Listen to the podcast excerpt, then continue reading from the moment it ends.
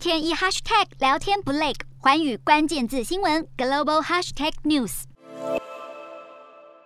澳洲将在二十一号举行国会大选。澳洲总理莫里森与澳洲工党领袖艾班尼斯对所罗门群岛与中国签署安全协议，展开激烈交锋。这场辩论结束后，隔天澳洲大选展开提前投票。选民这一次聚焦三大主轴，包括通膨、国家安全以及澳洲近年来饱受森林大火和淹水之苦的气候议题。莫里森政府目前承诺的减碳目标是要在二零五零年达到净零排放，被认为不够积极。数百名澳洲学生因此走上雪地街头抗议，要求对气候变迁采取更果断行动，有示威者高举海报，上头写着：“如果环境是银行，早就被拯救了。”由于疫情后经济反弹，澳洲二月失业率降至百分之四，但通膨不断飙升，已经迫使澳洲央行在十二年来首度升息。部分选民就是因为生活支出攀升，转而支持反对派。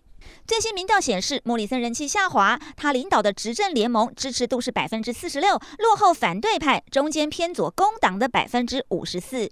而随着大受澳洲人欢迎的提前投票开跑，工党领袖艾班尼斯表示，莫里森政府的丧钟已经响起。但艾班尼斯先前被问到澳洲失业数字时，似乎搞不清楚状况。不过，如果工党赢得胜利，将是自二零一三年以来首度重返执政。